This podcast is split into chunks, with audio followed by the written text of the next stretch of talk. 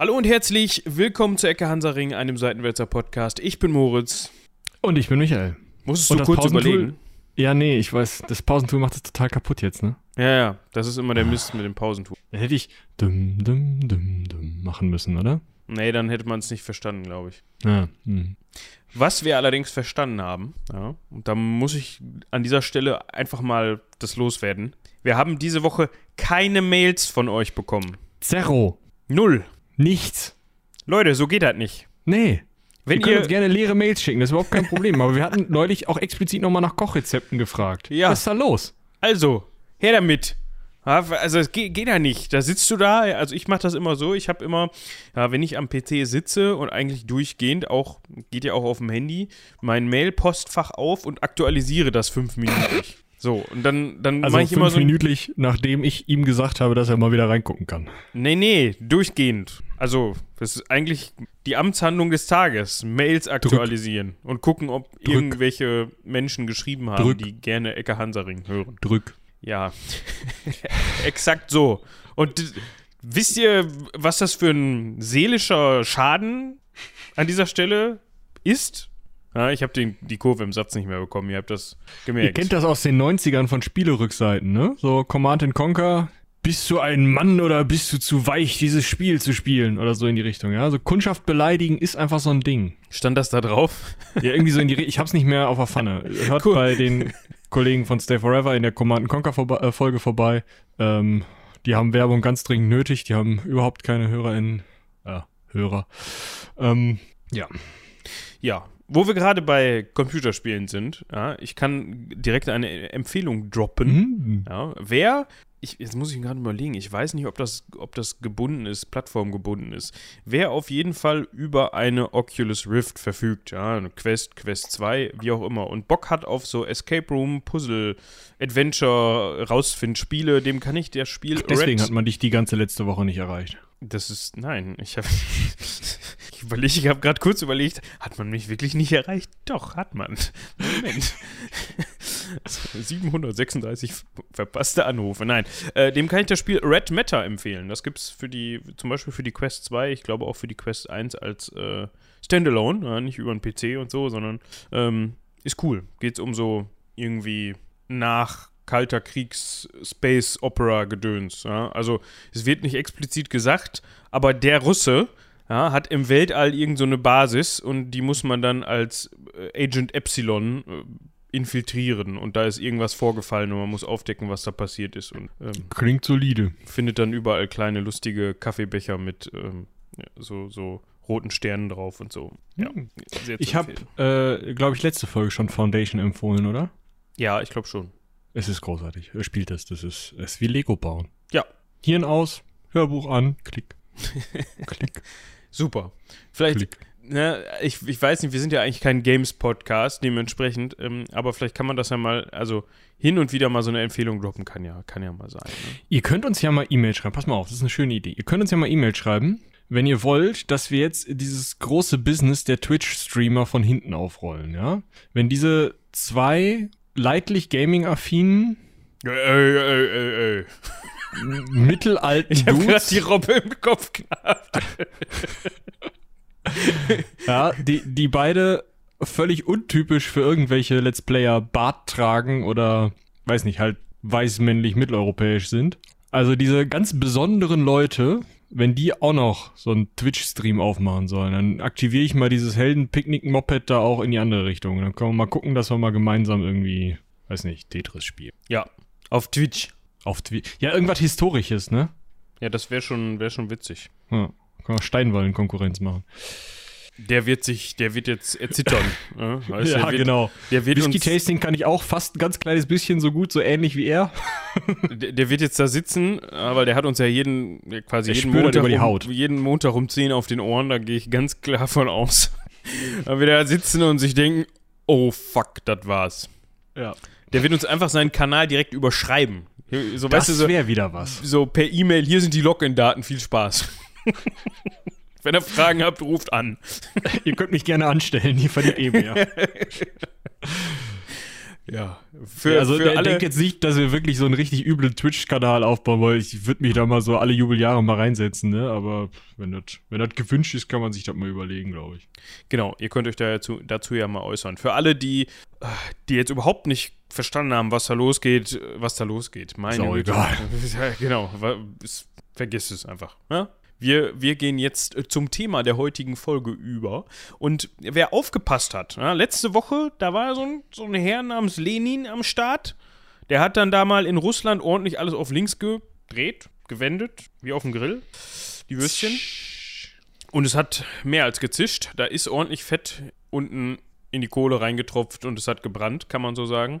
Hört auch da rein. Schwieriges Bild, aber ja, wir haben euch letzte Woche ja versprochen, wir kümmern uns jetzt direkt mal schön volles Fund um die russische Revolution, ja. Und Isabella hatte auch eine echt großartige Recherche vorbereitet. Die, die würden wir dann. Betonung liegt auf groß. Ja, groß, großartige Recherche. Äh, die würden wir dann auch jetzt direkt mal abfahren. Ich würde sagen, wir hören uns in dreieinhalb Stunden wieder. Nee, ähm, wir haben uns das angeguckt und ähm, das ist zu viel. Ja, ich muss gleich noch dringend Pen and Paper spielen und äh, war gerade noch dringend Bogenschießen, deswegen hängt das alles so zwischen zwei Terminen und ähm, was man so macht. Ja. Auf dem Samstag. Ja. Und äh, dann haben wir uns halt überlegt, okay, hm, wir wollen das vernünftig angehen. Ne? Wir haben jetzt hier schön irgendwie zwei Stunden Zeit, aber wir brauchen wahrscheinlich acht. Keine Ahnung. Ja, russische Revolution, Isabella hat da wirklich echt großartig vorbereitet. Aber glücklicherweise war Lena so schnell, uns den Philipp noch vorzusetzen und jetzt müssen wir mit dem halt vorlieben. Ja, das heißt, heute geht es um Philipp II. von Makedonien und den Namen dürftet ihr schon mal gehört haben. Das heißt, wir sind wieder ganz klassisch im Russland-Griechenland-Wechsel. Das hört sich jetzt an wie irgendeine so Brieffreundschaft, aber die ist es tatsächlich gar nicht, sondern es geht hier um knallharte Fakten. Philipp II., seines Zeichens berühmt dadurch, dass er Vater von Alexander dem Großen ist. Ja, ich glaube, dann hört es auch schon auf. Danke fürs Zuhören. Tschüss. Nein, also Philipp II. von Makedonien, der natürlich dafür unter anderem, um das mal vorauszugreifen, gesorgt hat, dass Alexander überhaupt der Große werden konnte. Stelle ich jetzt einfach mal so in den Raum. Also der hat da schon so die Weichen passend gestellt und das wollen wir uns heute anhören. Wie, warum, weshalb, wieso. Ja, ich glaube. Also natürlich viel noch. mehr muss man über den, in, also, ne? Also vielleicht kann man noch sagen, er war der, der die Demokratie in Griechenland kaputt gemacht hat. Glückwunsch dazu. Ja, ja, doch. Also sagen wir mal, der war da nicht so für. ich meine, so, er war ja auch Alleinherrscher, ne? Ich sag mal. Wie, wie hat Helge Schneider nochmal gesagt, so, nee, nee, äh, ah, wie geht das denn noch? Wir sind da nicht so. Das lassen wir mal. Irgendwie so, ich muss das nochmal nachhören. Tolles Zitat. Ja. Also. Ich würde mal sagen, wir verorten das Ganze jetzt mal eben. Ja, wir sind in den Jahren 359 bis 336 vor Christophs Geburt. Läuft heute. Ja, da war Philippus Secundus, wie ihn die Römer zu dem Zeitpunkt wahrscheinlich noch nicht genannt haben, weil wahrscheinlich Latein noch gar nicht so weit entwickelt war. Egal. Boah. Ja, du, das war wahrscheinlich so ein Ur- oder Altlatein. Das wird noch ein bisschen anders geklungen haben. Ja, gut. Also Philipp war König von Makedonien. Makedonien heißt in dem Fall, wir gehen mal kurz direkt auf die Karte, ja, wenn die wir, wir uns jetzt ein. Genau. Geht mittlerweile, ne? Ja, ich weiß. So, ist ganz manche, schlimm alles. manche Podcatcher können das oder so, ne? Dass sie dann da im passenden Moment, dann muss man sein Handy rausholen und kriegt irgendwie eine Push-Nachricht oder so und dann ist da die Karte. Aber nein, sowas machen wir nicht. Ja, nee, du kannst auch einfach äh, Kapitelmarken mit unterschiedlichen Covern setzen und so. Aber auch das machen wir nicht, weil das, also wir sind jede Woche da. Das ist ich, Arbeit genug, ich, wenn ich ganz ehrlich bin. Exakt das. Also das muss nicht, dass man jetzt auch noch, dass ich dann auch noch hingehen muss und ein Bildchen da anlegen muss. Mir reicht schon immer, wenn ich ein Coverbild suchen muss, was so. gemeinfrei ist, ja. Also um mal den, den Struggle so ein bisschen euch zu mitzuteilen. Real zu machen. Das, das ist nicht so, dass ich dann da einfach mal Google Bilder und dann hier Philipp 2 und dann nehme ich das Beste. So wie zum Beispiel Lena das jetzt gemacht hat auf, auf unseren Folien. Ganz vorne ist da natürlich immer ein schönes Bild, wo ich dann immer denke, ah, cool, Kannst du gleich als Cover für die Folge nehmen. Nope, Eddie, nope. das ist dann Aber, meistens äh, ein Geschütz. Moritz, ich habe ein schönes. Gib mal einfach nur Philipp 2, also P-I-L-P. Äh, P-I-L-I-P. Philipp. Philipp. Ja, 2, ein. Also mit der Zahl 2, mit dem, mit dem, ne? So. Philipp 2 und dann Bilder. Ja. Da kommt hier Philipp der Zweite von, wer, wer ist das? Spanien. Ja. Der sieht gut aus, ne? Der top. da ein Bild besser als das andere, nur ich glaube, das wäre leicht irreführend, wenn wir den da Ja, mit ist ein einbringen. Kiefer länger als der andere, wenn man das mal so. Ja. Das Mützchen, Mhm. was er da aufhat, diese, weißt du, diese. ist schön, ne? Sieht so aus, als hätte er das seiner Großmutter geklaut, aber Ja, wahrscheinlich hat deine Großmutter ihm geklaut. das kann auch sein. Oh ja. äh, ja. Äh, Wo ist Makedonien? Ja, Makedonien. Also, legt euch mal eben euren. Ihr habt ja jetzt in den letzten Folgen gut organisiert euren ähm, Stiefel zurecht, ne? Euren italienischen. Ja, rechts davon kommt ja die griechische Inselwelt. Ja? Mit. Was denn? Die griechische Insel. Ja, ist schön. Ja, mit äh, dem äh, Illyricum da und dann Epiros und unten äh, Arkadien, also hier ähm, die, die Insel unten auf der äh, Sparta, Lakonien. Sparta ist, genau. So, von da aus direkte Mong nach Norden, an die Kante der Ägäis sozusagen. Also wirklich fast, fast nur Festland oder nur Festland, nur ein paar kleine Halbinseln dabei. Also wirklich, ihr habt die Küste sozusagen zum, zum, zur Adria, ist es nicht. Also da ist wirklich bis zur Mitte rein ist es noch ein anderes Reich. Dann kommt östlich eben Makedonien bis, was ist denn das da für eine Insel? Tarsos ist die Insel. Bis dahin ungefähr nach Norden hin, aber auch nicht besonders weit. Das ist ein relativ kleiner Bereich, wenn man die Ägäis sich ankommt, in der, äh, guckt in der oberen linken Ecke. Ja, so auf Höhe vom heutigen Istanbul ist die Nordgrenze und auf Höhe oh, der Insel, was ist das? Ja, ein bisschen nördlich von Lesbos ist die Südgrenze. Also es ist wirklich ein relativ kleiner Bereich im hohen Norden für die Griechen und das ist nämlich auch der Witz. Äh, die Griechen haben diese Gegend für das Barbarikum mehr oder weniger gehalten. Also die haben die Makedonen Halbbarbaren genannt und sich gedacht, äh, was sind ja für Leute? Keine Demokratie, irgendwie kann das da kalt werden, total unangenehm, kein Wasser, ja, äh, irgendwie haben die noch so einen komischen König. Ich. Wir, wir können das ja nochmal eben verständlich verorten. Was denn? Heutiges Nordgriechenland, ja, Thessaloniki, die Ecke. Da ein bisschen, da, das passt schon, die, die heutige Nordgrenze äh, Griechenlands, ein bisschen darüber hinaus, geht noch so ein bisschen in, was ist das da, äh, Nordmazedonien rein und dann so ungefähr bis zum Olymp die Kante nach, nach Süden. Also das kann man dann so ein bisschen besser, glaube ich, eingrenzen. Gut. Ja. Auf jeden Fall, äh, also die Griechen unten in Athen und Sparta haben sich gedacht, bah. und die Makedonen haben dieses Mobbing einfach nicht so gut aufgefasst. Ich glaube, das so könnte man heute äh, das zusammenfassen, die Folge, oder? Die Frage ist, ob sie das als Mobbing wahrgenommen haben. Ja, ob man damals nicht einfach gedacht hat, ich kenne den Begriff Mobbing nicht, dementsprechend fühle ich mich auch nicht gemobbt. Oder ob es dafür ein hellenistisches, antikes Äquivalent gab, ich weiß es nicht. Auf jeden Fall gab es da Spannungen, so können wir das, so können wir das festhalten. Das kommt hin, ja. Aber erstmal zu unserem kleinen Philipp. Klein in dem Sinne, dass er 382 vor Christus als dritter Sohn geboren ist. Das finde ich interessant an der Stelle. Er ist jetzt nicht hier der Erstgeborene, der natürlich direkt dem Vater nachfolgt auf den Thron, sondern er ist der dritte Sohn von Amyntas dem Dritten und Eurydike. Also Eurydike, das ist die Frau von Orpheus, nur dass diese Frau von Amyntas nach der Frau von Orpheus benannt ist. Ah, okay. Also Ihr nicht kennt die Orpheus-Geschichte, ne? Der Typ mit der Klampfe singt ganz gut, seine Freundin stirbt, er runter in die Unterwelt zu Hades, ploink ploink, ey, kann ich die mitnehmen? Ja, aber wenn du dich umdrehst, bevor ihr ganz Mm. oben die Treppe wieder hoch seid, dann ist sie weg. Er Treppe hoch, letzter, äh, letzte Stufe, sie, huch, hm, ah, uh, da bin ich vielleicht gefallen, er, huch, was? Sie, Das ist so eine richtige Scheißgeschichte, muss ich dabei dazu mal sagen. Es ist, nee. Also wenn ja, ich der die. größte Gag an der Sache ist, er ist dann auch irgendwann gestorben und äh, klimpert jetzt irgendwie im Paradies bei denen rum und macht da Metal oder so. Und seine Frau ist immer noch bei Hades. Nee, nee, das Paradies ist auch bei Hades. Also die, ich glaube, die konnten sich dann wieder. Aber vielleicht ist sie auch schon vergessen worden, das weiß ich. nicht. Gut. Ihr wisst jetzt auf jeden Fall, wer die Eltern von Philipp waren. Ist auch eigentlich nicht so wichtig. Genau. Die Kindheit von Philipp, die war dann mehr oder weniger erfreulich. Der hat nämlich zumindest zwischen 14 und 17 Jahren, nee, Moment, ähm, von 368 bis 365 als Geisel in Theben verbracht. Ja. Ja, da müssen wir jetzt aufpassen. Das ist nicht Theben, ja. Also Theben in. Ach, die Theben AG, natürlich. Ähm, in Ägypten, ja. Also August Theben, nein, ich will die Stadt Theben. Was ist denn da los? Da, Theben, Nekropole, Ägypten. Die thebanische Nekropole am Unterlauf des Nil, ja, bei Luxor, die ist es nicht. Das wäre nämlich ein bisschen weit. Auch weil, äh, also zu dem Zeitpunkt Ägypten ja noch ein vollständiges, funktionierendes, nicht hellenistisches Reich war. Also wir sind noch nicht in der Zeit, in der da Ptolemäer regiert haben. Das ist ja vor Alexander dem Großen. Dementsprechend hatte Griechenland und Ägypten hatten nicht wirklich was miteinander zu tun. Dementsprechend ist dieses Theben tatsächlich in Griechenland. Und zwar, ja, mittendrin eigentlich, kann man sagen. Ja.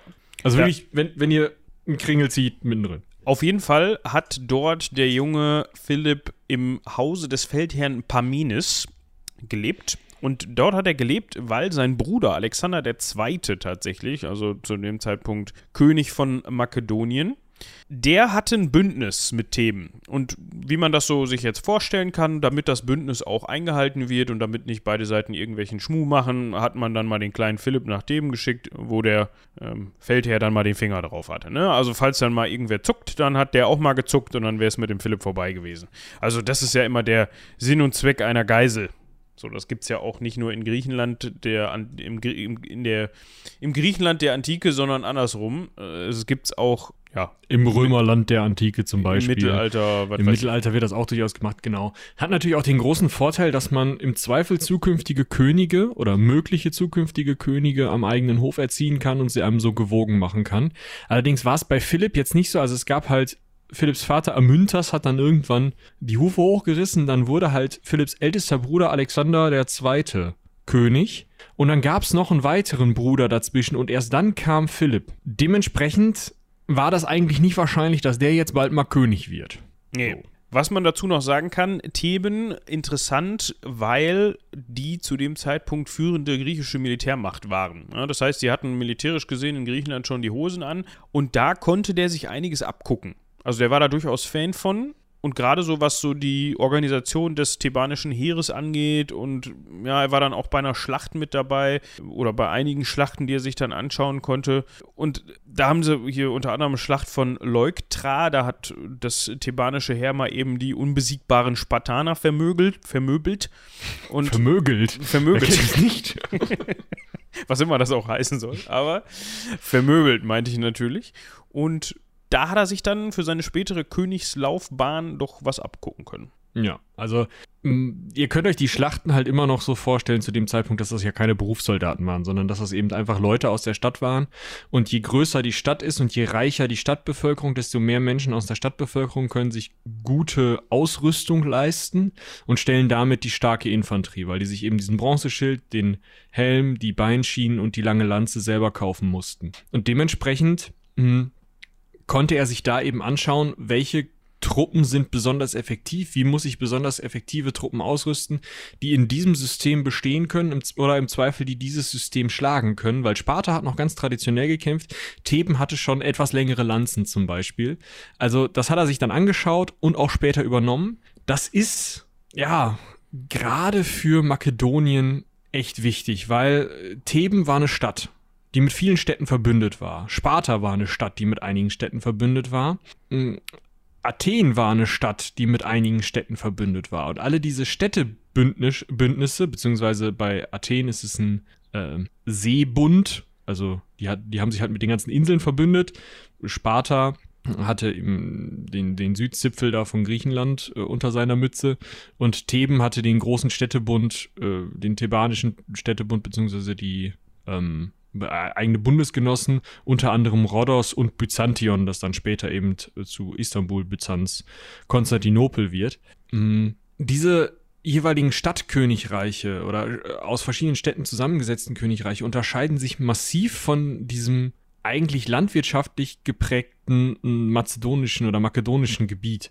Das sind kleine Städtchen vielleicht, das sind eigentlich mm, ja Bauern. Und Bauern stellen im Zweifel einfache, leichte Infanterie und eben nicht, wie es die anderen Städte hatten, eben diese schweren Hopliten. Und das ist ein Riesenunterschied, deswegen hat Makedonien auch in der ersten Zeit ziemlich aufs Mützlein bekommen, wie wir jetzt hören werden. Ja, was man an der Stelle bemerken muss, dass ja, das kennen wir auch schon aus vergangenen Folgen und von vergangenen Herrschern, dass vor allem die makedonischen Könige, ich sage jetzt mal, der Einfluss von denen hat sich jetzt nicht immer unbedingt bis zum letzten Grenzstein erstreckt. Das heißt, man hat auf den Adel gesetzt, also auf den einflussreichen Adel, der, also man, das kann man sozusagen gleichsetzen. Ja? Der Adel, der einflussreiche Adel äh, bildet gleichzeitig die, die Macht des Königs ab. Und wenn ich natürlich jetzt Grenzregionen habe mit Leuten, also ja, mit, mit Herrschern oder Untergebenen, die dort Landbesitz haben, die dem König nicht so gewogen sind, aber offiziell irgendwie trotzdem noch zum, zum makedonischen Reich gehören, wenn man davon Reich sprechen kann, dann hat der König da jetzt auch nicht so viel Einfluss indirekt. Das heißt, es hat auch viel machtpolitisches, machtpolitischen Einfluss in dem Sinne. Also ist jetzt nicht so, dass man sagen kann, so, bis dahin geht Makedonien, aber das ist ja zu dem Zeitpunkt eh, ne, das haben wir auch im Mittelalter ganz oft. Grenzziehung ist nicht mit heutiger Grenzziehung zu vergleichen, dass wir auf eine Karte gucken und sagen können, hier, der Quadratzentimeter, der gehört noch dir und da hinten, da, der nächste, das ist meiner. Und der Käfer, der geht jetzt gerade von links nach rechts und sitzt da jetzt gerade auf bei dir und jetzt gleich bei mir. So, nee. Ja. Also man kann es wirklich mit dem mittelalterlichen Reisekönigtum vergleichen, nur dass der Staat so klein war, dass der Philipp nicht rumreisen musste. Dafür waren halt eben die Randgebiete auch einfach nicht so stark unter seinem Einfluss. Ja, also wenn der König quasi den Adel unter Kontrolle hat, dann hat er auch, konnte er auch die größte Macht ausüben. Ist das nicht passiert, dann kann man sich vorstellen. Ja, dann, hat er halt seine Stadt. So, dann hat er in seinem, seinem Keff, Kaff, Keff, Kaff gesessen und Käffchen getrunken und dann war es das. Und die ganzen Adligen drumherum, das merkt man auch später. Makedonien war zu dem Zeitpunkt schon geteilt in drei makedonische Königreiche, zwei davon obermakedonisch, die haben halt einfach ihr eigenes Süppchen gekocht. Ja. Und in bevor, also die, man muss sich halt unterwerfen, das ist vielleicht das. Wie, also die mh, mm, Struktur der Herrschaft läuft eben durch persönliche Unterwerfung der Herrscher der einzelnen Gegenden. Ja, und dazu muss man auch noch sagen, wenn man das Ganze jetzt mal mit anderen Mächten in Griechenland zu dem Zeitpunkt vergleicht, dann ist die strategische Position auch nicht so toll. Ja, Gerade zum Beispiel, ja, wenn man sich jetzt irgendwie im Süden Griechenlands befindet, Lakonien, also Sparta, Attika, also ne, ähm, Athen oder so, da hat man immer ziemlich viel Wasser links und rechts und von oben kann man wegkommen. Klar, die haben auch schon Schiffe gehabt zu dem Zeitpunkt, das heißt, man kann auch vom Wasser aus angegriffen werden. Das ist aber immer noch was anderes als ja, die Stellung oder der Standort von Makedonien. Die lagen nämlich so mittendrin. Das heißt, die konnten auch von relativ vielen Seiten, hatten relativ viele Konkurrenten um sich drum zu und ja, wurden zum Beispiel von den Illyrern oder anderen Völkern aus dem Balkanraum gerne mal besucht. Ja, da, da wurden dann auch Interessen groß, dass man da mal was vom makedonischen Kuchen abhaben wollte und so ging das dann immer hin und her. Dazu, ja, dazu kam, kommt halt ja bitte auch noch, das, äh, dazu kommt halt auch noch, dass ähm, im Süden eben ja, Städtebünde herrschten, die sich auch immer mal wieder untereinander verbündet haben und dementsprechend relativ mal fragilere, mal weniger fragile Bündnisse gehalten haben. Aber es waren eben alles Griechen, die dann auch entspannt miteinander verhandeln konnten und teilweise sich eben zum Krieg getroffen haben. Da ist dann fast keiner gestorben. Da sind noch mal fünf Leute irgendwie als Geiseln ausgetauscht worden. Also, ne, nicht, dass da gar keiner gestorben ist, aber das ist schon gerade in noch früherer Zeit ein relativ entspannter Krieg gewesen. Hingegen, wenn die Balkanbevölkerung kam, um den Makedonen Teile der makedonischen Lebensgrundlage wegzunehmen, weil die Balkanbevölkerung keine Lebensgrundlage hatte, zu dem Zeitpunkt, oder weil man schlechter Winter war oder so. Ja, das sind halt auch nochmal andere Kriege. Ne? Also da kriegt man nochmal anders oder kämpft, wird anders gekämpft, als wenn es eben um so politische Forderungen geht und da eben wirklich mh, hm, ja, der Krieg als verlängerter Arm der Politik gesehen wird in, in Kern Griechenland. Ja. Und wir haben auch gerade schon drüber gesprochen, dass natürlich, also wir reden jetzt ja alles äh, natürlich über Verhältnisse, bevor Philipp an die Macht gekommen ist und nach bevor Philipp da machen konnte, was er wollte sozusagen oder am Ruder war. Über die Nachteile im Militärischen haben wir eben auch schon gesprochen. Ne? Man hatte eben halt nicht diese städtischen Schichten, die dann in der Lage, so muss man es glaube ich nennen, in der Lage waren, sich mit besseren Waffen und auch besser aus, mit besseren Waffen auszustatten und sich auch besser ausbilden zu lassen, sondern das war eben dann ärmlichere Landbevölkerung. Alles nicht ganz so rosig, was ein Grund dafür ist, warum Makedonien zu dem Zeitpunkt jetzt nicht so die Rolle gespielt hat in Griechenland im Vergleich zu der Zeit, zu der wir jetzt kommen. Denn Alexander II., wir haben gerade davon gesprochen, starb 368 vor Christus, ja, also nicht nach, sondern vor Christus. Und dann auch blöd, wenn nach, da wäre er alt geworden. Ja, dann kam ein gewisser Herr Perdikas, der Dritte. Das ist dann wahrscheinlich der, der letzte Bruder im Bunde. Ne? Also Alexander, Perdikas und Philipp, wenn ich da richtig Genau, das ist der mittlere sozusagen, ja. aber der macht's ja auch nicht so lange. Ist auch nee. gar nicht so wichtig. Den Namen kann man sich eh schlecht merken. Genau. Der macht's nämlich von 365 bis 359, also sechs Jahre, und ist dann bei einer Schlacht gestorben. So. Aber Nachfolge ist gesichert, ist alles gut. Ja. Amyntas, habe ich gehört. Amyntas. Der Name war ja auch schon bewährt, ja. Amyntas in dem Fall jetzt vier. Ist auch schon drei Jahre alt, ganz kompetenter Herrscher. Philipp ist dann in Theben geblieben und weinend äh, nach Hause zu Bamidas oder wie der Typ hieß gegangen. Nee, irgendwie nicht. Hätte ich auch nicht gemacht. Weil Amyntas war halt drei. Und so hat sich Philipp dann auch im selben Jahr noch gedacht, ich, ich regel das mal für dich, ja. Also, ich. Komm hier, unterschreib mal, hm? Amyntas, Vormundschaft, schön. Kriegst auch einen Bauklotz. Jetzt muss man dazu sagen, es gab so eine Tradition in Makedonien. Ist auch schwierig. Ja, es ist also das Wort Vormund bekommt da so ein anderes Geschmäckle. Das heißt, es war Tradition, dass der Vormund seinen Schutzbefohlenen ermordet hat. Naja, also da ja Philipp einen rechtmäßigen Anspruch auf die Königsherrschaft hat, weil er eben in dieser Königsfamilie, aus dieser Königsfamilie kommt. Und dieser Amyntas, also der ist ja gefährlich. Ja, ja. Und wahrscheinlich konnte man sich auch einfach nicht einigen, also gut, ich will mit dem Amyntas auch diskutieren, der ist drei, aber ähm, dass halt Philipp sagt, komm, ich regiere erstmal fertig und dann darfst du, weil Philipp hat ja auch noch selber Interessen, Philipp ist selber verheiratet, hat selber Kinder, möchte diese Kinder auf dem Thron sehen. Also war es völlig ja normal zu dem Zeitpunkt, dass man da sagt, ein Dreijähriger, der kann sich wenigstens nicht wehren. Überleg mal, der wäre 15, wie stressig das wäre. Ja, ja. Irgendwann wird der 15.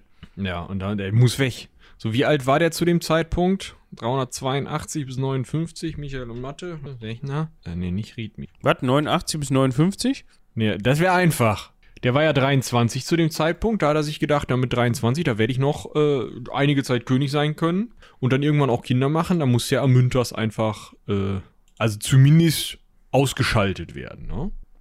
Er hat aber nicht, also er ist nicht der Tradition gefolgt. Er hat ihn nicht ermorden lassen. Ne, das hat dann später Alexander der Große erledigen lassen. Er wäre auch gefährlich geworden. Da war der ja 15 oder so. Ja, ja. Also da hat man dann halt gesagt, so komm, Junge, du musst jetzt weg. Philipp hat es dann wohl noch ohne, ohne dieses Ermorden hingekriegt, weil, wie gesagt, der war halt drei.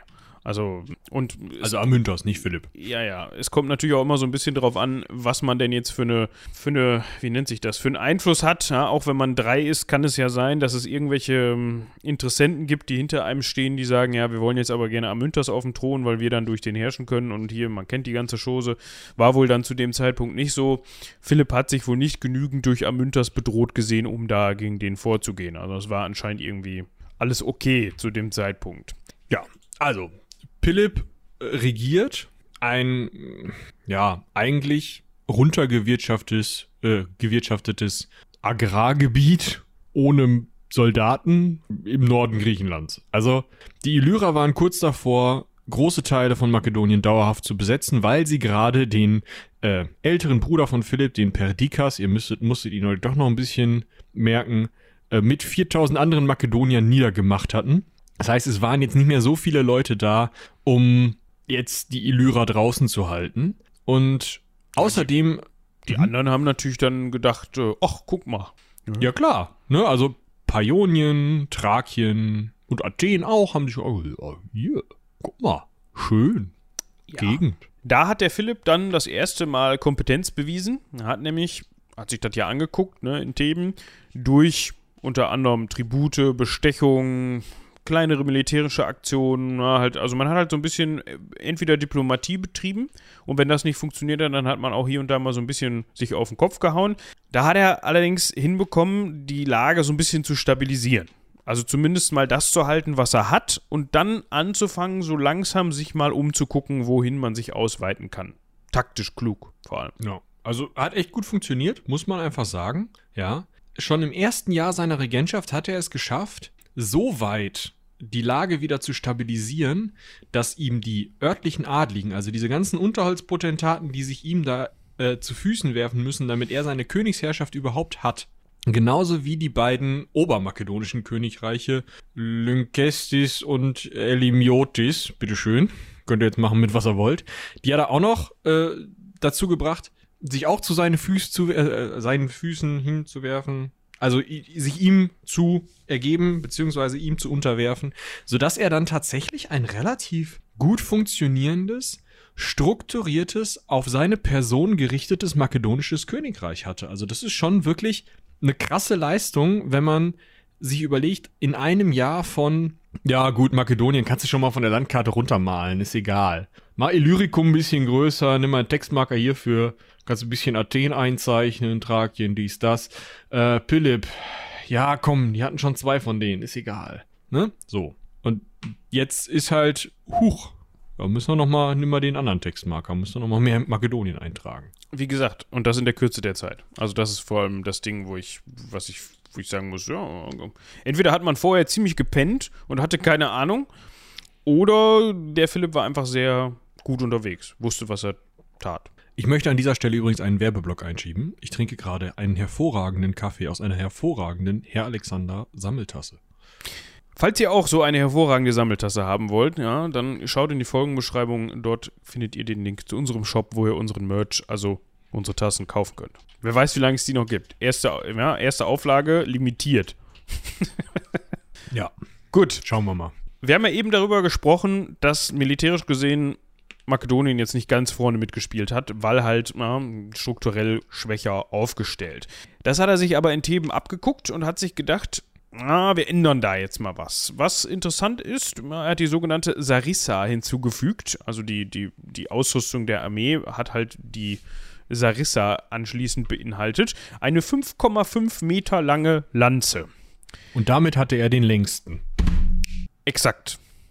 Also, also das er, ist dann diese typische Phalanx-Lanze, die man kennt, die wir, über die wir schon gesprochen haben, wo man einfach den Gegner, äh, ja, sagen wir mal, halber Meter zum Festhalten, fünf Meter oder 4,89 Meter von sich weghalten konnte. Ja, und je länger die Lanze, also klar, du musst sie irgendwie führen können, aber je länger die Lanze, die noch führbar ist, desto eher hast du halt einen Vorteil im Phalanxkampf. Weil im Zweifel kommt der Gegner halt nicht ran und du schon mal so, pff, ja, ist dann blöd für den Gegner. Außerdem hat er halt die Gegebenheiten seines Landes genutzt. Er hatte also wenige starke Infanteristen, er hatte wenige Leute, die sich die lange Lanze, Beinschienen, einen Helm, einen Schild leisten konnten.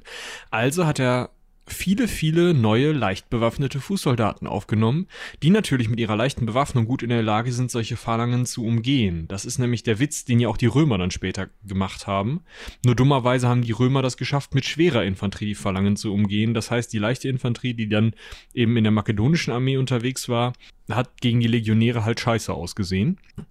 Außerdem, das ist das Wichtigste, er hat es geschafft, dass die Waffengattungen gemeinsam kämpfen. Also dass Infanterie und Kavallerie nicht mehr so auch was, also die sind auch im gleichen Schlachtfeld, aber ansonsten, mein Gott, sondern dass die eben da, wo die Infanterie Probleme kriegt, die Kavallerie eingreift, da, wo die Infanterie möglicherweise einen Durchbruch schaffen könnte, wenn das nochmal richtig nachgehauen wird, da auch die Kavallerie eingreift und andersrum eben, wenn die, bevor die Kavallerie in einen stehenden Kampf verwickelt wird, da eben die Infanterie eingreift und diesen Kampf übernimmt. Das sind eben Tätigkeiten, die so, so gezielt und so taktisch in Makedonien zumindest noch nicht eingesetzt worden waren. Ja, und das macht auch tatsächlich das makedonische Heer ziemlich schnell zum schlagkräftigsten Heer, was die Antike, wenn man so weit greifen will, bis dahin erlebt hat. Also ne, gut, das jetzt direkt zu vergleichen, schwierig, aber auf jeden Fall zu dem Zeitpunkt war es das modernste Heer.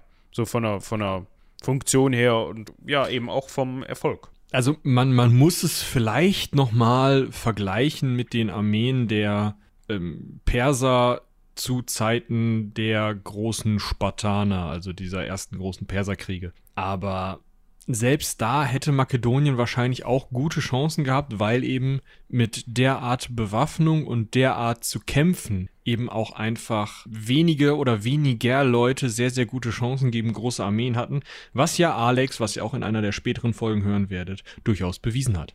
Ja. Und was Philipp auch gemacht hat, ist das Ganze auf sich zu zentrieren, also die Befehlsgewalt vielmehr. Das heißt, es gab noch einen General, immer einen General, der zusätzlich noch den Befehl über die Armee hatte, die ganzen Adligen drumherum, ja, also die ganzen, wie Michi eben so schön sagte, Unterholzpotentaten, die dann da irgendwie mitmengen, ja, die haben zwar im Zweifel dazu beigetragen, dass die Truppe aufgestellt worden ist, aber geführt hat die Philipp selbst, beziehungsweise dann sein bester General. Und ähm, das war entscheidend, weil so halt, kann man sich vorstellen, nicht alles und jeder mitdiskutieren konnte. Also viele Köche verderben den Brei, so ungefähr. Ja, das ist halt bis zu einer gewissen Militärgröße äh, funktioniert das halt noch mit so wenigen Leuten. Ne? Danach wird es irgendwann spannend. Ja, gut, aber danach muss man halt dann irgendwie eine Struktur aufbauen, wo dann halt das einer war sagt, Philips Problem nicht, sagen wir es mal so. Genau, einer sagt, wo es lang geht und dann die anderen sagen immer, der hat gesagt, wo es lang geht und so, ne? Aber dann baut sich halt so eine Befehlskette auf. Aber in dem Fall funktionierte das einfach noch, dass man sagen konnte, ja. nee, ich habe den Hut auf, ich brauche keine Berater, ich brauche keine Strategen, ich brauche hier nur mich. Ja. Interessant ist halt, er schafft es dann schon in den ersten zwei Jahren, die Illyra und Pajonen rauszuhalten, rauszuschmeißen und diesen ursprünglich lebensbedrohenden Feind für Makedonien ruhig zu stellen, um sich dann nach Süden zu wenden und gerade an die Küste zu wenden und dort eben den Chalkiden also dem Chalkidischen Bund, mal gucken, wo der wegkam. Ah, das ist der Bund auf der Halbinsel Chalkidi und das ist die Halbinsel, die von Makedonien aus in die Ägäis reinragt mit Olynt, der Stadt, die heißt wie Nasenspray. Ähm, also das ist heutzutage genau diese Halbinsel, an dessen, ja, wie nennt man das, Mündung ist falsch, da wo Thessaloniki liegt. Diese genau. Halbinsel mit diesen drei Fingern, die da so weggehen. Das ist, genau. das ist äh, Chalkis. Ist das Chalkis, genau. Ja. Das ist der Chalkidische Bund, der und der Attische Seebund, also wirklich der Rest der Küsten Kleinasiens, diese ganzen kleinen Inseln außer Rhodos und Kos und eben Athen. Diese schafft er gegeneinander auszuspielen, sodass er dann diese chalkidische Insel, Halbinsel, ermorden, äh, ermorden, erobern. Ermordet hat er bestimmt auch irgendwen. Ja, Sack. erobern kann. Und dann eben weiter an der Küste entlang gehen kann und Städte erobern kann, die mit Athen verbündet waren, sodass er jetzt auf einmal Zugänge zu zum einen großen, gut funktionierenden, strukturierten Häfen hat, aber eben auch zu einer Stadtbevölkerung, weil eben diese Eroberung nicht mit einer, einer Plünderung und vollständigen Zerstörung der Stadt einherging, sondern eben einer Übernahme der Stadt. Also hat er jetzt Stadtbevölkerung, die eben diese schweren Hopliten, die ihm eigentlich noch fehlen, auch stellen kann, sodass er jetzt mehr Land, mehr Geld und eine bessere Armee hat. So, top. Ja, da musste man natürlich auch hier und da mal so ein kleines Geldgeschenk oder andere Geschenke machen, also wichtigen Politikern oder so, damit von anderen Städten, damit man da mal so ein bisschen ins Gerede kommt und ja, Geschenke kriegt jeder gerne. Also, das war wie, wie eben schon gesagt, immer so ein Mix aus, ja gut, komm, wir können das hier auf die diplomatische Art und Weise klären. Hier hast du ein kleines Geldgeschenk. Oh, hier das Landwirte haben ja kein Problem. Ach, du willst nicht mit mir reden, dann hau ich dir auf den Kopf. Also, das war immer so der, der Mix, je nachdem, wen man gefragt hat und was da für eine Antwort kam. Das Problem ist natürlich, das war teuer, ne? Das war richtig, richtig, richtig kacke teuer. Deswegen ist Philipp schon im Jahr 356 hingegangen und hat äh, Krenides erobert. Eine Stadt, deren Namen für ihn wahrscheinlich genauso schwer auszusprechen war wie für mich. Deswegen hat er sie in Philippi umbenannt. Eine Tradition, die Alexander. Ja, ist so klasse. Eine Tradition, die Alexander ja dann äh, im einen oder anderen Alexandria auch noch ähm, hatte, also äh, hat weiterleben lassen. Das Schöne an jetzt Philippi war, dass es da Bergwerke gab.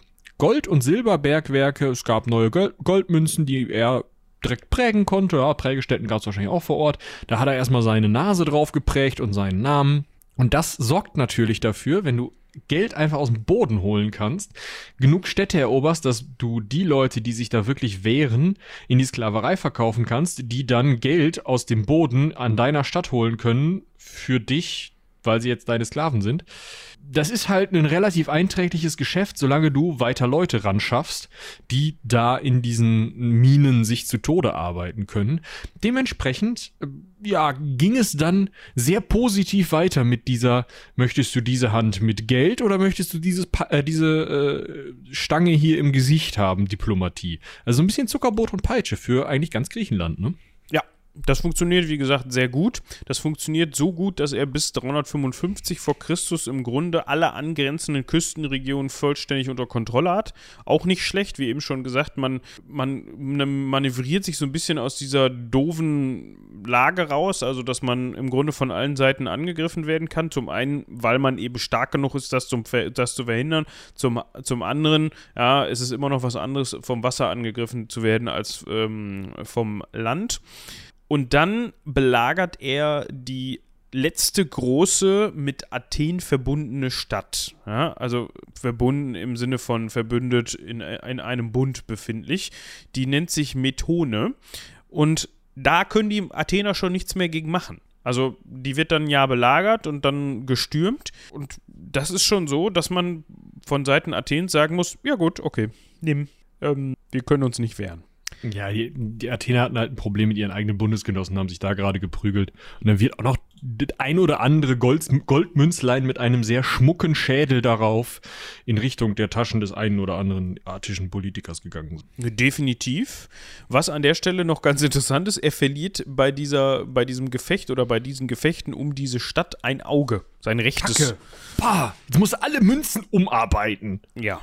Also das ist so dieses typische, wenn man schon mal zum Beispiel, heißt der Film einfach Alexander? Ich glaube, ja, dieser ne? Film mit, mit Colin Farrell als Alexander. Ja, da kommt Philipp II. nämlich auch noch vor. wenn ihr den mal schauen wollt, vielleicht in Vorbereitung auf unsere Alexander-Folge und dann kriegt ihr auch noch ein bisschen was von Philipp mit.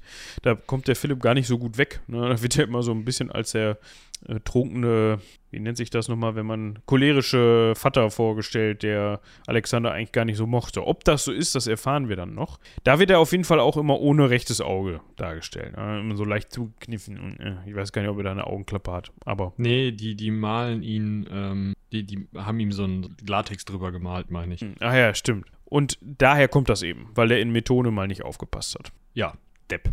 Ja, kommen wir zu etwas, das Lena dankenswerterweise und sehr lustig mit Action in Thessalien überschrieben hat. Denn Philipp hat natürlich nicht genug, ne? Also äh, er geht erstmal los nach, weiter nach Süden, nach Thessalien, also Gebiet um das heutige Thessaloniki. Ja, ne? Kommt hin. Äh, also so ein bisschen, bisschen südlicher in Griechenland rein. Und dort geht er eine Stadt nach der anderen an. Nee, nee, nee, das passt nicht äh, Thessalien, äh, Thessaloniki ist, äh, warum auch immer, ist ja an dieser Halbinsel. Das hatte er schon längst ja. unter Kontrolle. Ähm, das gab es damals wahrscheinlich ja noch einfach noch genau. nicht. Ähm, und Thessalien ist ähm, noch ein gutes Stück weiter südlich. Das ist da, wo der, äh, wo der, äh, also die Nordspitze von Thessalien ist ungefähr beim Olymp. Also beim Berg Olymp. Natürlich, beim Olymp. Ja. ja, also da ist er dann lang vorbei und hat nochmal gewunken und hat die Foker angegriffen eine, ja, eine Bevölkerungsgruppe, die dort lebte und dort wahrscheinlich aus einer der Städte kam. Der Witz bei der Sache war, irgendwie hat es nicht geklappt. Ja, er hatte seine schöne Armee, seine Truppen, die er gut organisiert hatte, aber irgendwas irgendwas hat nicht funktioniert. Er war vielleicht nicht in Stimmung oder die Armee war schon zu ausgezehrt von den vorherigen äh, Kriegszügen oder wie auch immer. Auf jeden Fall mussten die sich tatsächlich erstmal nach Makedonien zurückziehen und dann 352 vor Christus wieder zurückkehren und dann erst die Foker in einer Entscheidungsschlacht besiegen. Also da war tatsächlich das Heer noch nicht unbesiegbar. Ja, aber dann auf dem Krokusfeld, da hat man es dann gerichtet, ne? Ja, da wurde es tatsächlich, also hat er gewonnen gegen die Foker und damit hatte er jetzt eigentlich alle, außer vielleicht den Spartanern, ne? Die sind noch ein bisschen weiter südlich, aber sonst hat er eigentlich alle einmal besiegt. Also die äh, Athener weiter im Norden gegen diesen attischen Städtebund hm, und jetzt hier eben die, ähm, die Foker beziehungsweise die Bevölkerung Thessaliens besiegt. Und dadurch wurde Philipp als Archon, also als Führer, Anführer dieses Städtebundes in Thessalien anerkannt und damit hatte er eigentlich die Kontrolle über Griechenland und war da eben der mächtigste oder der Hegemonial, äh, Hegemon, also der mächtigste Herrscher. Das Problem ist, an einer altbekannten Stelle hatten äh, die Athener Griechenland dicht gemacht. Da scheint so eine Tür zu sein, da muss man einfach nur 300 Leute hinstellen und dann geht das nicht. Thermomix nicht, ähm, Thermo, ich komme nicht drauf. Sag mal. Thermopylen. Das ist diese Enge, an der tatsächlich die Perser draußen gehalten wurden von diesen 300 Spartiaten. Guckt euch den Film nochmal an, der hat mit Geschichte ungefähr so viel zu tun wie Star Trek, aber ist ein schöner Film. Ja, ja. Also der erste, der zweite ist Schrott, aber das konntet ihr ja auch schon denken. Ich kann mich noch bei dem zweiten dran erinnern. Das war das erste und einzige Mal bisher, dass ich im Kino gesessen habe und dann ab der Hälfte des Films ging das Bild aus. Man hatte nur noch Ton. Und dann hat es zehn Minuten gedauert, bis das geschnallt worden ist und bis die diesen Film angehalten haben. So, dann hat es zehn Minuten nochmal gedauert, dann haben sie den wieder laufen lassen. Wir hatten jetzt aber natürlich schon zehn Minuten kein Bild gehabt und nur Ton. Und dann haben sie sich gedacht, ja gut, wir sind nicht so mit Spulen, wir spulen mal eine halbe Stunde wieder vor. Und so hat man sich den, die Stelle dann zweimal angeguckt. Also 20 Minuten des Filmes hat man zweimal gesehen und dementsprechend fand man das dann auch nicht so toll, weil hatte man ja schon gesehen, halbe Stunde vorher. Also mein Tipp, wenn sowas im Kino ist, sofort rausrennen, jemanden in der Amtskleidung des Kinos suchen und direkt beschweren, weil meistens, da sitzt halt keiner hinten oben ja. am Projektor und guckt den mit direkt beschweren gehen. Sofort, so schnell wie möglich. Der drückt halt, also es ist doch sogar so, dass die im Kino einfach programmiert sind, oder nicht? Da genau, muss, du drückst da, nicht mal auf Play, da sitzt keiner mehr. Eben, da, wird, da kommt nur einer an und, und dreht mal am Rädchen, wie laut das sein muss und das war's dann und macht weiter Licht aus, oder nicht? Genau. Also ein Licht geht auch automatisch, das ist auch mitprogrammiert. Nur die Lautstärke ist halt nicht programmiert, weil die äh, abhängig ist von, Achtung, äh, audiotechnischer Fachbegriff, von der Menge des Dämmfleisches im Saal. ja, Dementsprechend, umso, umso voller das Kino, umso lauter kann man drehen. Genau. Weil dann um, umso mehr geht verloren, umso mehr wird geschluckt. Ganz genau. Also, wenn ihr irgendwie Wolle anhabt, dann müssen wir ein bisschen lauter drehen im Kino. Ist auch so ein Ding. Ja, am besten Latex anziehen. So wie Philipp. Aber nicht über der Au egal. Ja. Was macht man denn, wenn man jetzt bei den Thermopylen nicht weiterkommt? Mm, man dreht sich um, ja, im Norden ist ja Thrakien. Wir haben schon von Antiochos dem Dritten gehört. Eigentlich eine schöne Gegend. Kann man mal einen Sohnematz hinsetzen und da regieren lassen? Machen wir das, oder? Das können wir versuchen auf jeden Fall. Aber es könnte sein, dass die Thraker da was gegen haben. Ja, gut, mein Gott, wer sind denn die Thraker? Komm, wir gehen da mal hin. Was macht denn der, der attische Gesandte da? Ja, der ist mit denen verbündet. Aber also, nur der Gesandte oder gleich ganz Athen. Ja, also so, das, weißt du, das ist so automatisch, wenn dann, das ist, wenn man dann, wenn der attische Gesandte da hinkommt, dann ist gleich ganz Athen mit denen verbündet, wenn die sich einigen. Unangenehm. Ja. Vor allem, weil man jetzt halt sich vor einem Zwei-Fronten-Krieg fürchten musste. Das heißt, im Zweifel die Thraker von Norden, die Athener durch die Thermopylen von Süden aus. Also hat er sich gedacht, okay, Mittelgriechenland, ah, kann ich mir gerade nicht leisten. Jetzt vielleicht nicht kohletechnisch, sondern eher so truppentechnisch und von der Taktik her. Dementsprechend lassen wir das erstmal und gehen erstmal wieder da weg. Genau. Ja, die paar Städte auf der Insel Chalkidi, also da, da wo die Chalkis wahrscheinlich, ne? Oder? Ja. Da, wo also diese Bergwerke auch waren, da hat er noch ein paar Städte miterobert, das ist nicht so wild. Interessant am Ende ist wahrscheinlich, dass er sich jetzt eben nach außer Griechenland wendet. Also er erobert noch so ein bisschen was, was er so im Hinterland nicht ganz direkt mitgenommen hatte. Ja. Aber äh, am Ende das Wichtigste ist, dass er jetzt eben anfängt, sich mit außer griechischen Mächten zu verbünden. Ja, das, was eigentlich keine dieser Griechen, also diese ganzen, alles, was bisher passiert ist, war alles innergriechischer Kampf. Das waren nur Griechen gegen Griechen. Da waren nicht mal groß die griechischen Kolonien drin. Ja, so ein bisschen was in Kleinasien, okay.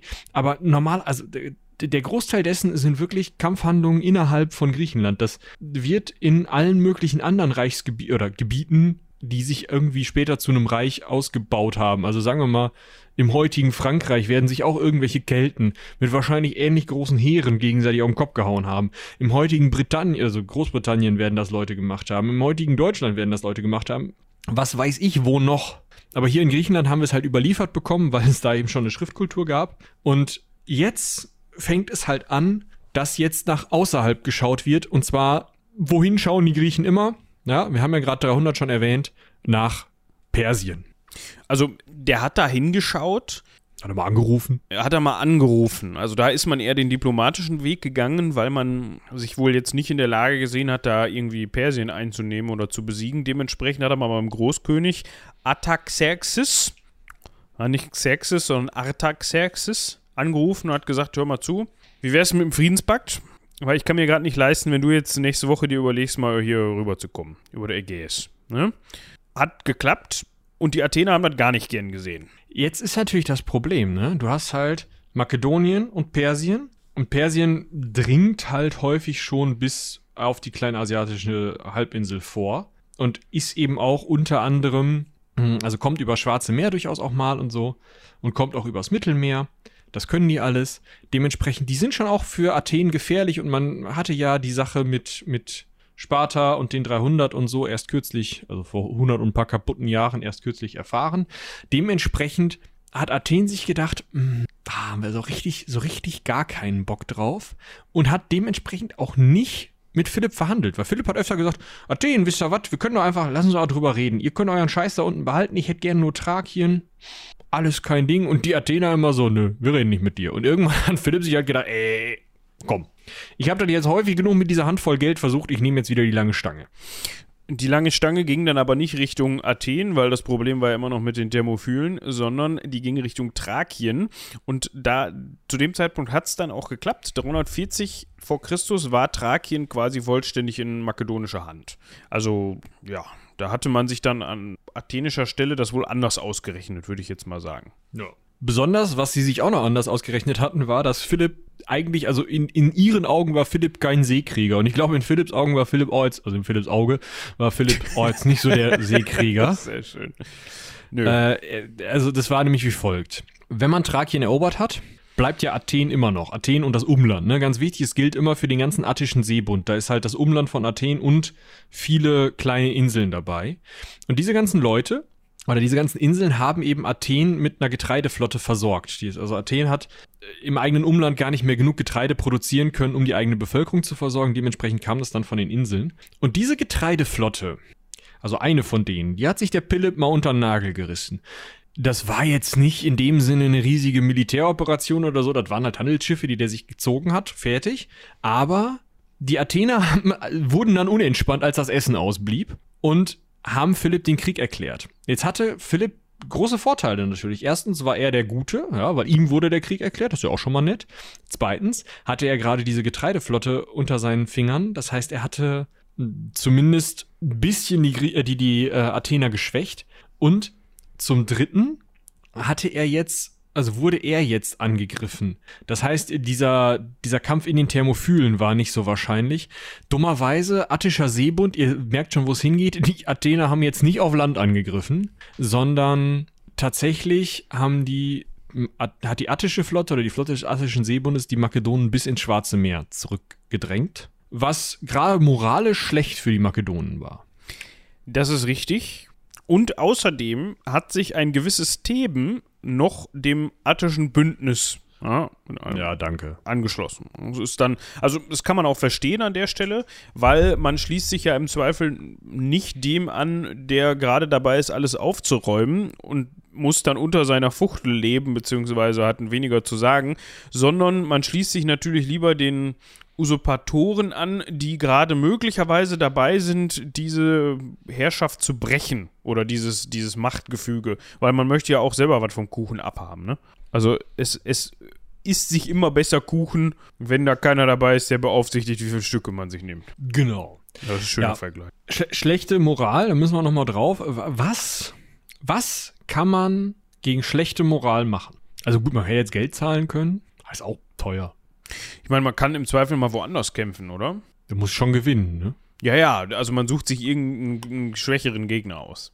Okay, wo, also, okay, nach Süden ist in Griechenland jetzt nicht mehr viel los, da kommt noch Sparta. Weiß ich nicht. Ja, im Osten ist Persien, da habe ich gerade gesagt, geht nicht. Nee. Gehe ich mal nach Westen, oder? Ja, muss ja, ne? Ja. Was ist denn da? Die Donau Gegen? soll schön sein. Ja, fahren wir da mal hin. Gucken wir uns das mal an. Ja, also äh, 339 vor Christus oder beziehungsweise 340 vor Christus wahrscheinlich, also den, den Feldzug sozusagen vor dem dann 339, wo es dann abging, sind die Makedonen nochmal ganz unverbindlich nach Norden, Nordwesten gegangen und haben sich die Donau angeschaut und hat zwischendurch irgendwelchen Leuten auf die Mütze gehauen, nur um nochmal noch mal zu gucken, wie das so nochmal ging mit dem Leuten auf die Mütze hauen. Ja, hier, guck mal, haust du den mal. Aber der kann sich doch gar nicht werden. Das ist der Witz. Jetzt hau. Okay. Siehste, geht. Mach's jetzt mit Athenern genauso. Okay. Ja, also dann wahrscheinlich irgendwie, wenn man sich das mal so anguckt, heutiges, also die, die Donau mündet ja in das äh, Schwarze Meer bei. Warner, ne? Äh, ist das hier die Donau? Das ist die Donau. Ja, die, also die verläuft sich da so ein bisschen und dann ist das, Das nennt man so ein, Delta. Ja, ich weiß, aber vorher schon teilt die sich so ein bisschen. Ne? Also unterhalb von Odessa. So ein bisschen. Ja, das okay. Also ich finde, ja, okay, das sind, das sind vielleicht 200 Kilometer. Ne? Also westliches Schwarzes Meer, bisschen weg von Makedonien. Deshalb gehe ich mal davon aus, das war so heutiges, heutiges Serbien, Ich Ungarn. ziehe jetzt gerade schön mit der Maus an eine Donau dran lang. Warte mal, wir sind gleich so weit. Ach, da geht's weiter. Ah, da ist ein See. Guck mal. Galati. Das ist der Grenzfluss von Rumänien und der Ukraine. Ja, gut. Äh, ich guck gerade, wo Varna ist.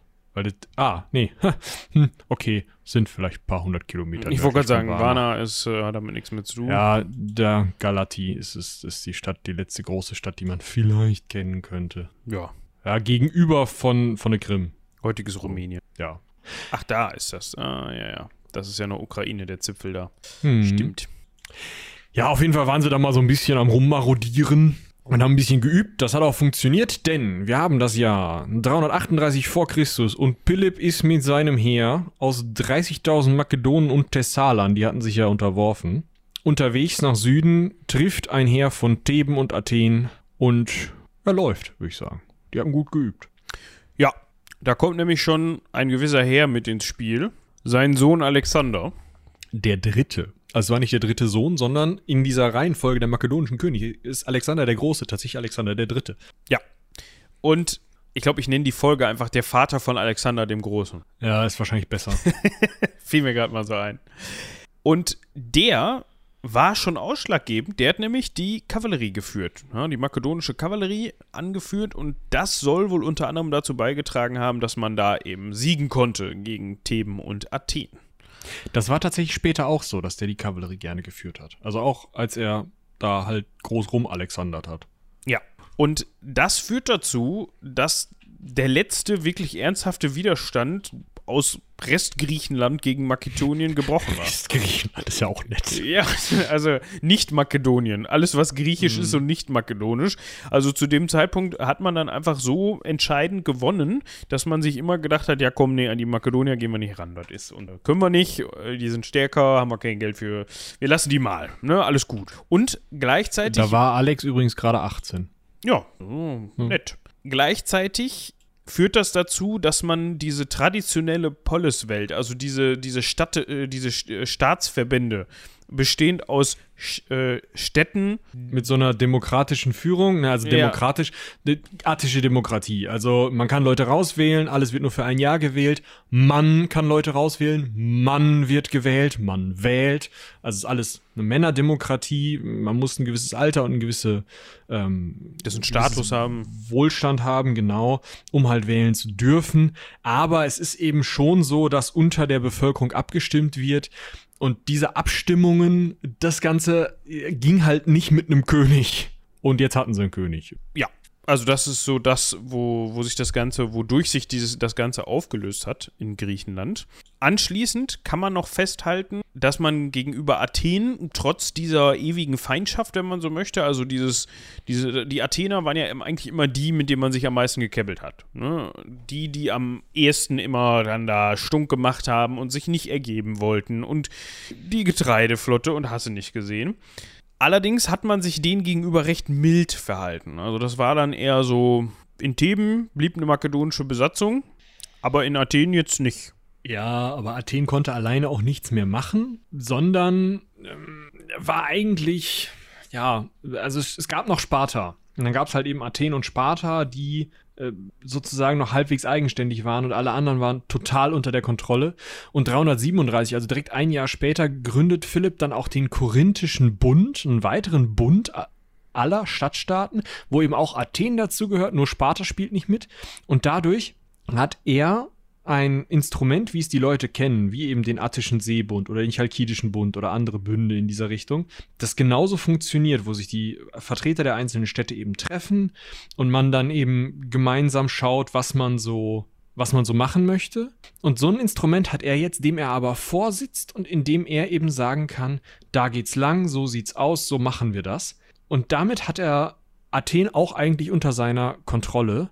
Und eigentlich ist das auch was, was die Bevölkerung in ganz Griechenland super findet, weil dadurch natürlich auch die ganzen Stadtstaaten nicht mehr gegeneinander vorgehen und die Bevölkerung endlich mal Ruhe hat, weil wenn jedes Kuhkaff meint, jeden Schützenfestkrieg wirklich mit Waffengewalt austragen äh, zu müssen, dann stehst du halt da und bist den ganzen Tag in Waffen. Da haben die auch keinen Bock mehr drauf. Das fand die Bevölkerung super. Ja. Und was macht man, wenn man diesen Bund beieinander halten möchte und im Grunde keine Begehrlichkeiten untereinander aufkommen lassen will. Genau, man sucht sich einen gemeinsamen Feind. Wir hatten da doch, also Donau ist jetzt auch durch, Rom gibt's noch nicht, Karthago ist zu weit weg. Wo müssen wir denn jetzt hin? Dieser ich habe seinen Namen vergessen. Irgendwas vor Xerxes. Ne? Also Artaxerxes. Artaxerxes. Arta, also mit, Arta, mit R dazwischen. Ne? Der, der Artaxerxes. Der hat ja bisher die Füße stillgehalten. Das ist ja ganz gut. Makedonien alleine wäre auch wahrscheinlich nicht in der Lage gewesen, da was zu machen. Aber wenn man sich jetzt da gesamt Griechenland bis auf Sparta zusammengeschlossen hat und die Kräfte bündeln kann, dann könnte man doch eigentlich mal darüber. Weil, wenn man darüber fährt und die nichts zu tun haben, also nichts, also was zu tun haben, so rum, dann kommen die nicht auf die Idee, hier gegen den, die makedonische Oberherrschaft irgendwas zu machen. Das ist eigentlich ganz clever, oder nicht? Ja, dann mal los, nicht? Ja. Und man kann auch gleichzeitig noch ne, den eigenen Einfluss weiter ausbauen und Beute machen. Das ist natürlich ja, auch immer gut. Hundertprozentig. Machen wir direkt. Ähm, nur, ähm, also, äh, wer führt denn die Nummer? Ja, Philipp, oder nicht? Mm, ist gerade nicht die Saison. Wieso?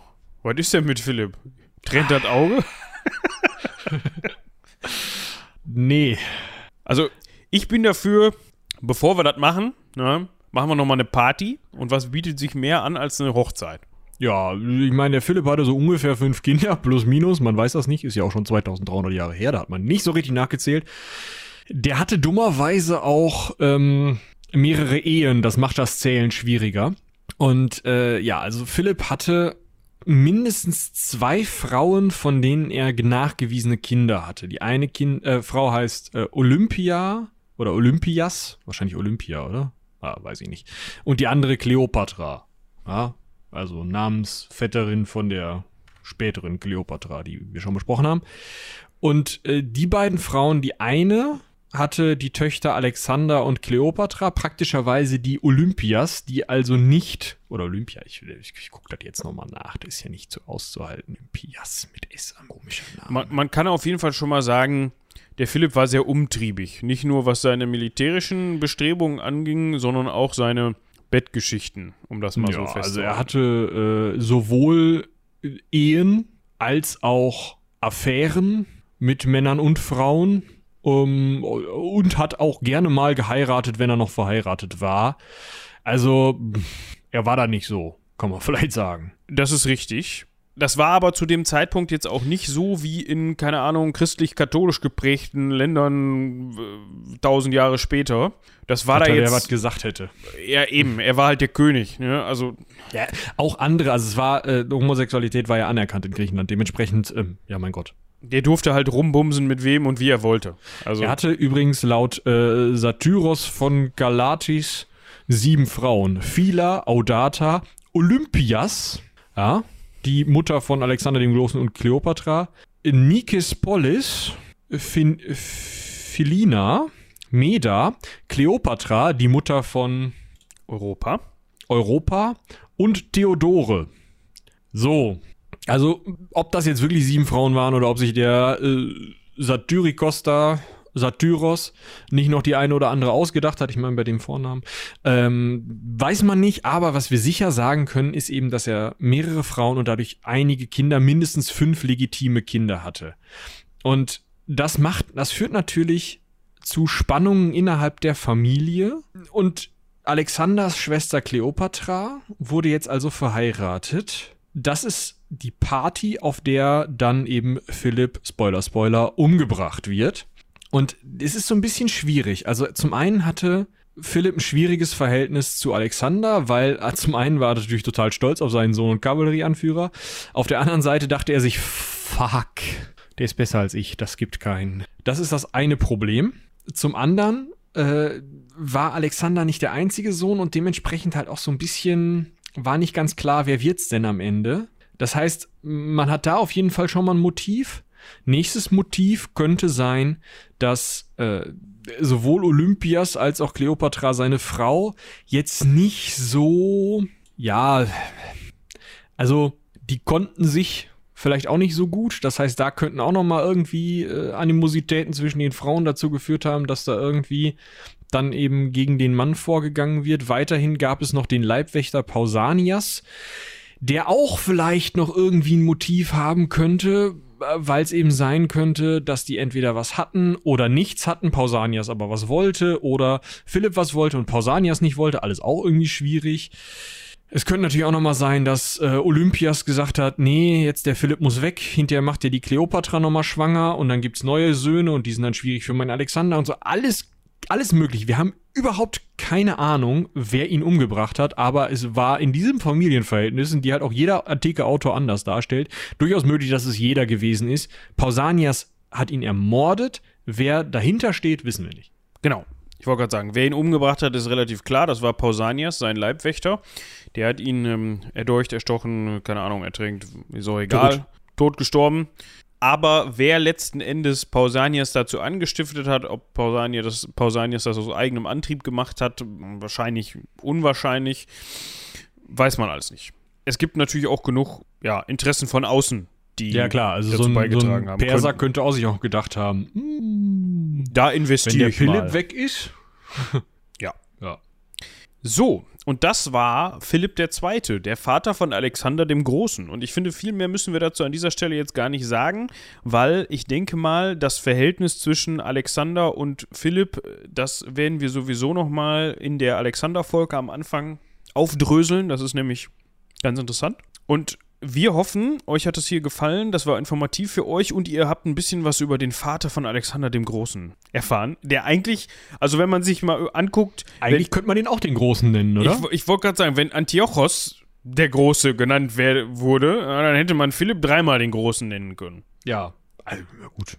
Antiochos hat sich auch selber so genannt. Ne? Der hatte ja noch Zeit dazu. Philipp hatte wahrscheinlich einfach keine Zeit mehr, die Münzen umprägen zu lassen. Die war wahrscheinlich Ist auch relativ teuer egal. nach der Nummer mit dem Auge. Ja. Naja, Könnt ihr dann ja mal in den, ich wollte gerade sagen, schreibt es in die Kommentare. Wir sind ja, ja nicht in die Kommentare, ey, ist das überhaupt kein Problem. Ja, auf Seitenwälzer. Geht, geht auf Seitenwälzer.de, sucht unsere Folge, tippert in die Kommentare. Wir kriegen das sowieso ja. dann irgendwann mit. Wir nehmen aber lieber Mails. Ja. Da haben wir ja schon mal drüber gesprochen. Also, ne, schreibt uns eine Mail, wenn ihr glaubt, dass Philipp den Titel Der Große verdient hätte. Dann ändern wir den Folgentitel nicht. Nicht, genau. Und schreibt uns eine Mail, wenn ihr wollt, dass wir uns mal auf Twitch rumdummeln. Ja, das machen wir aber dann nur. Schreibt das nur, wenn ihr dann auch zuguckt. Weil wir haben keinen Bock, dass ihr dann sagt, ja, Eben. mach. Und dann ist, das sind da so zwei People oder so. Das muss auch nicht sein. Dafür machen wir den ganzen Zirkus nicht. Also ich müsste mir dann erstmal hier so ein Twitch-Stream-Studio einrichten, glaube ich. Genau, also wir bräuchten dann auch erstmal äh, Spenden von euch, weil wir brauchen ja die, die äh, RGB-LED-Wand im Hintergrund.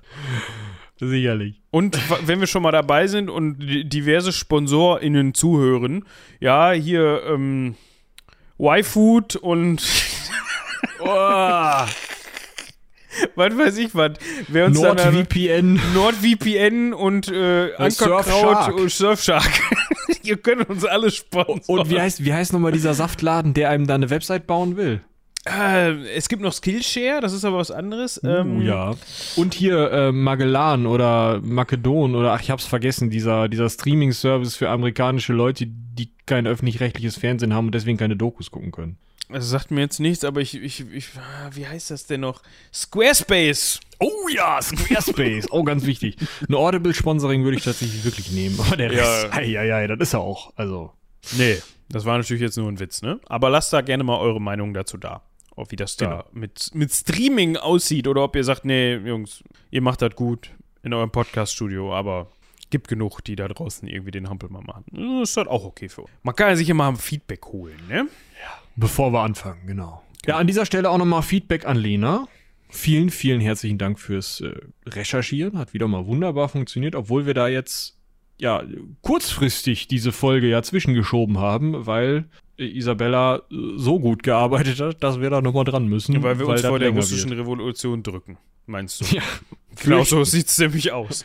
Ja, dann, kommen, dann, dann kommen dann so die Gespräche so, ähm, was machen wir denn morgen? Ja, russische Revolution oder nicht? Nee, lass mal nicht. lass mal lieber den Philipp nehmen, wenn er schon fertig ist. Aber Genau. ich denke mal, das ist für euch ja auch gar, gar nicht verkehrt. Es sei denn, ihr seid jetzt gerade eine Person, die unbedingt die Geschichte Russlands weiter aufgedröselt haben möchte. Dementsprechend so ein bisschen Abwechslung kann ja nicht schaden. Ne? Obwohl ich meistens immer denke, wenn irgendwelche Formate im Wechsel laufen bei anderen Content-CreatorInnen, dass ich denke, "Hä, lass den Scheiß! Ich will jetzt genau das weiterhören. So, keine Ahnung. Ja, aber dann muss man halt so ein bisschen sich gedulden und einfach äh, hin und zurück oder so hören. Also dann, äh, weißt du, erst Russland durchhören und dann. Nee, nee, Philipp. nee. Das verfälscht ja die Zahlen. Das wollen wir nicht. Alles ganz schwierig. Die feinen Herren hier aus der Ecke, die wollen, dass alles so bleibt, wie es ist. Also, nee, andersrum. Ihr dürft gerne mehr hören. Ne, ne? Ja. Aber sonst wollen wir hier aus unserer Wohlfühlbubble, aus unserem, wie ist das, wie ist der Fachbegriff dafür, Komfortzone nicht raus, ne? Ja. Also, in diesem Sinne. Haut rein. Vielen Dank fürs Zuhören. Haut rein. Bis zum nächsten Mal. Bis dann. Ciao.